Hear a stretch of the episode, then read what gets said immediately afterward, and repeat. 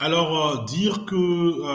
cela préfigure un accord gagnant-gagnant, on ne sait pas encore. Il faut que nous puissions voir le clause de renégociation du contrat entre les deux pays et que tout ce qui avait été décrié par la société civile et qui a encore été mis en exergue par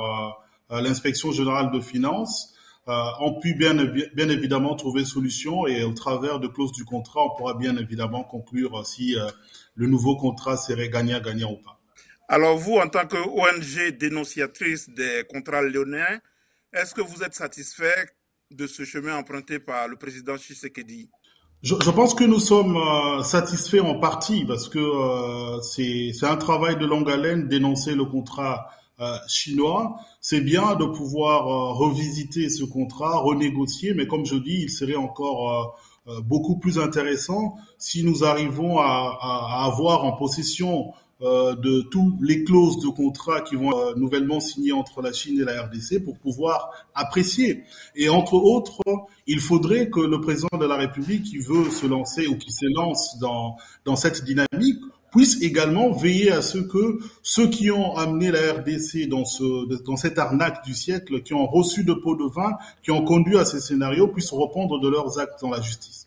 Alors des responsables de la RDC sur place à Pékin ont déclaré à la presse que les discussions sur la renégociation des contrats miniers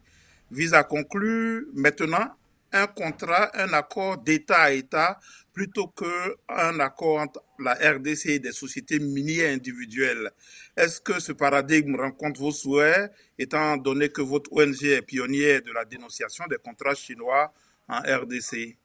je, je pense que c'est déjà un pas, c'est toujours intéressant pour euh, un État de pouvoir euh, discuter directement avec euh, un autre État plutôt que de passer par des acteurs, euh, des acteurs privés. Mais la clé restera, et c'est ça même les défis pour tous les contrats qui sont signés par la République démocratique du Congo, c'est de pouvoir s'assurer d'abord que le contrat sont dignement signés et que l'exécution va également se faire tout en respectant les clauses du contrat. Je pense que pour nous, ce qui serait plus important, c'est de pouvoir analyser une fois que cette renégociation sera bouclée, de pouvoir passer au peine fin euh, toutes les clauses de contrat, comme je l'ai dit tantôt. Et c'est seulement en ce moment-là que nous pourrons nous prononcer sur euh, euh, sur le fait que ce contrat bénéficie bien évidemment au peuple congolais ou pas.